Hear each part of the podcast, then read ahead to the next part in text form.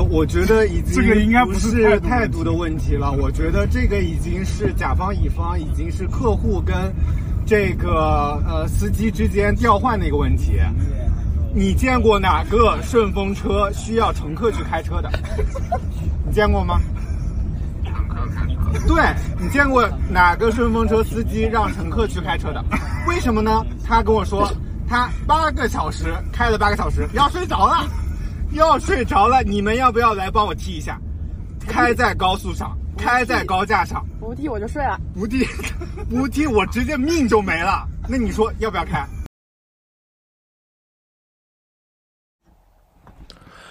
这件事我真的必须要今天把它录出来分享给大家。我简单的描述一下吧。这件事情就是我打了一个近两个小时的顺风车，其中我开了半个小时，就是我打这个车，我是乘客，我又是司机。别太离谱！我直接骂了：“Hello，顺风车，你别太离谱！为什么这种事情能发生到我身上呀？我那一天真的是太衰了。首先，我那一天，我我我跟我的小伙伴很早就约好了，嗯，周五下班以后去。”母校看一看，我的母校是在金华，然后我在杭州，然后过去高铁的话也就不到一个小时，开车的话大概两个小时左右，我就提早买好了这个车票。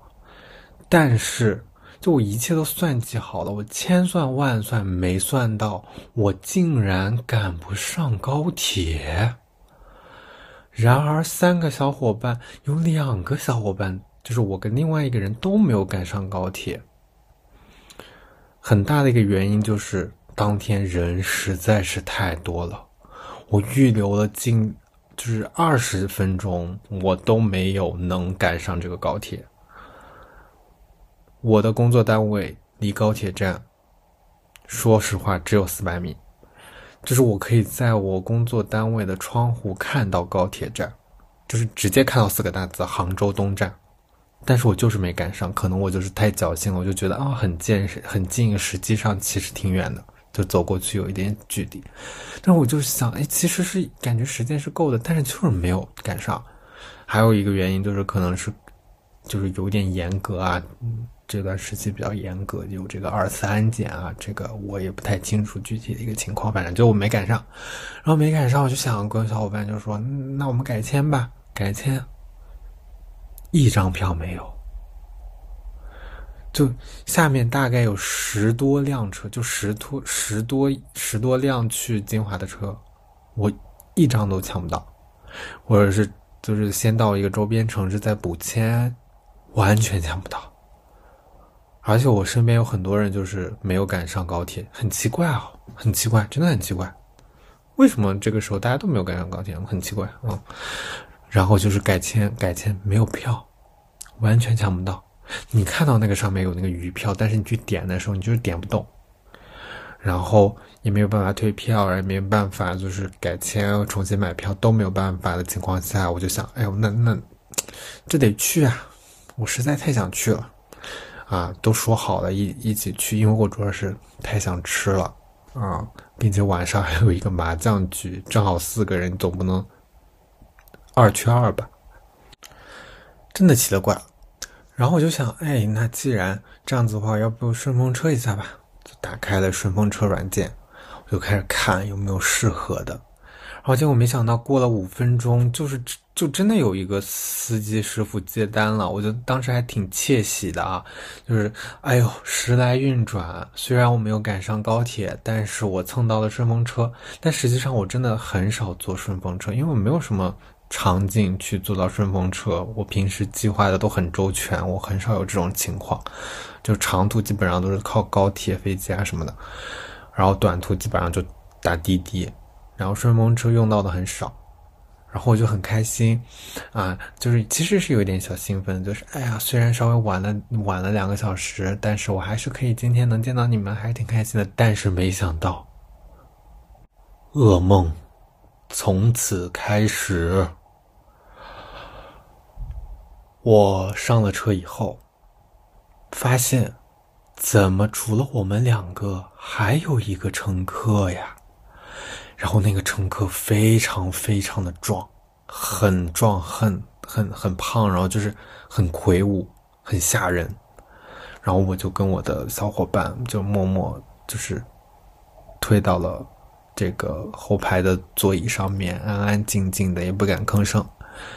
然后这个时候，那个司机就说：“哎呀，我本来还有一单要接的啊，那要不要太挤了？要不就我们这四个人吧，然后你们付一下过路费。”我就想：“哎呀，算了算了，啊，就付过路费吧，凭 A A 一个人也就二十多块钱。”然后这也是一个埋笔啊，等一下跟你们讲。然后我们就开始行程了，然后在这个市区开的都很正常啊，都没有没有什么问题。然后到高架上，突然司机说：“哎呀，我头好晕，哎呀，我好困啊。”然后旁边那个大哥说：“你怎么回事啊？”他说：“这个司机说，哎呀，我今天今天开了八个小时了，我有点受不了了。”然后我。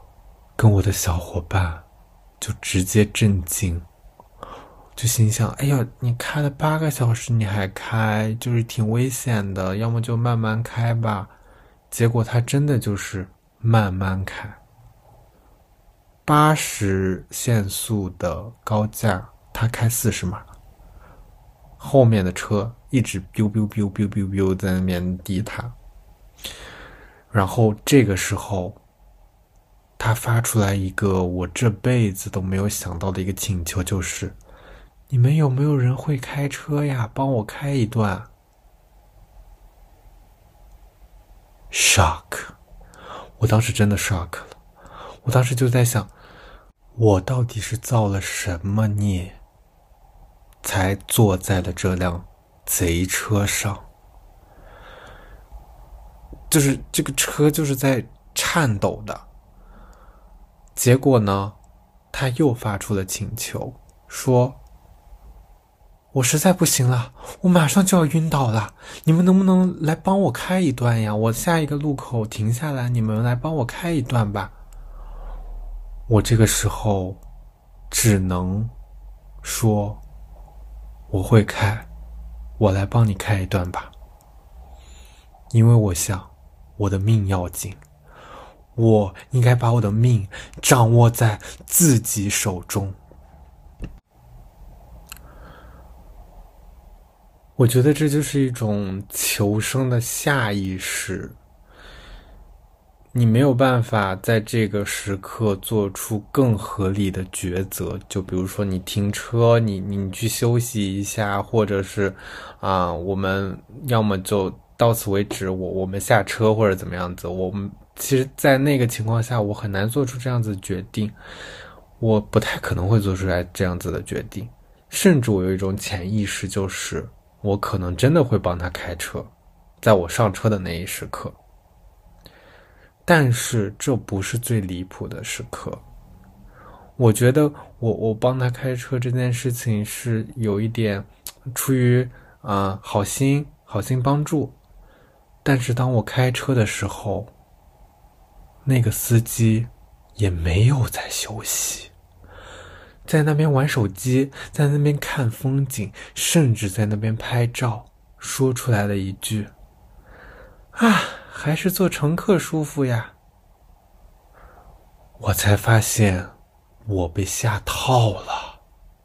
最可怕的是，我在开车的时候，后排的那个大哥一直在指责我的。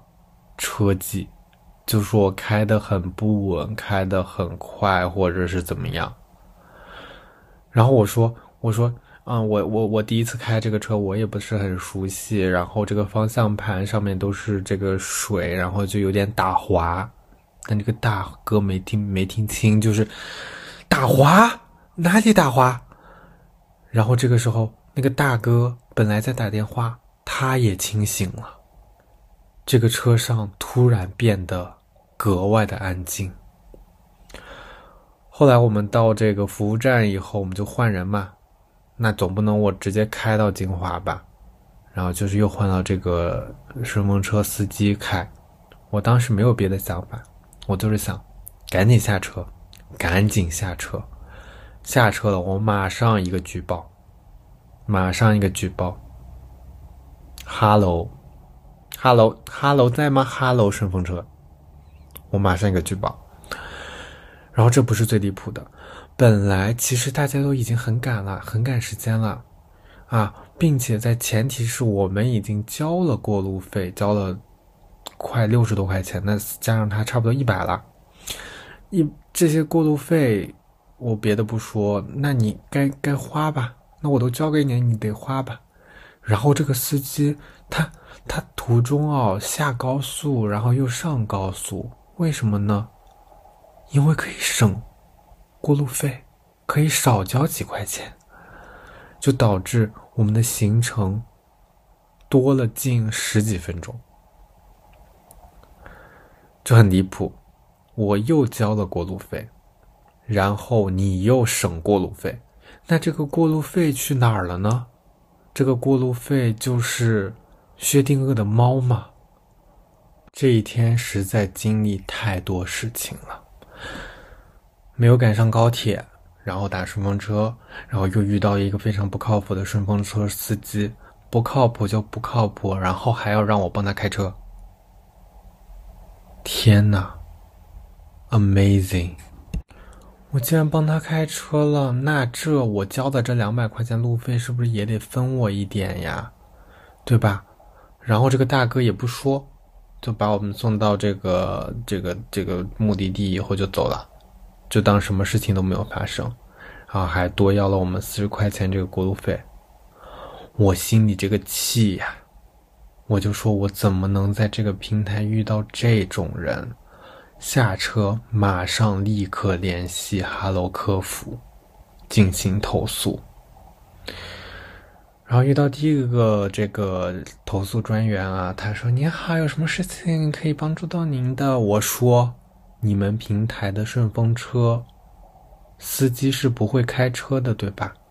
就是我我我我来你们平台做这个顺风车，我需要自助的，我需要自己去开车的。”然后那个专员就听懵了，他可能从来没有遇到过这种事情。然后我就说：“那你给我一个解决方案吧，我我需要这个补偿，我需要这个退款。”然后这个这个这个专员就说：“嗯，不好意思，我我我现在知道了，我我我我去给你反馈。”我说：“我不行，你现在就必须要去跟你的领导讲。”结果他的第二级的这个专员反馈到。我把这个事情又告诉他了一遍，他说很抱歉啊，我对这个啊这个平台进行一个呃监控，然后对这个司机的行为进行一个监控，然后发现他确实有违规，然后给他做了一个永久封禁的处理。您看这边可以吗？我说我当然不行啊，那你对这个。这个司机做了这个惩罚，那对于乘客来说，那我就是相当于我白干了，我白开了。我说我是需要得到这个退款跟补偿的。然后他说：“那不好意思，我这边最多给到你的是一个三十块钱的代金券。三十块钱的代金券，好呀，好呀，你个哈喽，好呀，真的很无语。”然后这件事情到现在都没有给我到最后的处理结果，我很无语。反正就是各位听众，如果下一次遇到这件事情，就不要下一次，就不要做这个平台的任何的这种乱七八糟东西，顺风车什么的，并且我在。呃，小红书上面也看到很多人有这个相关的投诉经历，也发现了这个平台回复的很慢，并且很 whatever。祝这个司机永远开心吧。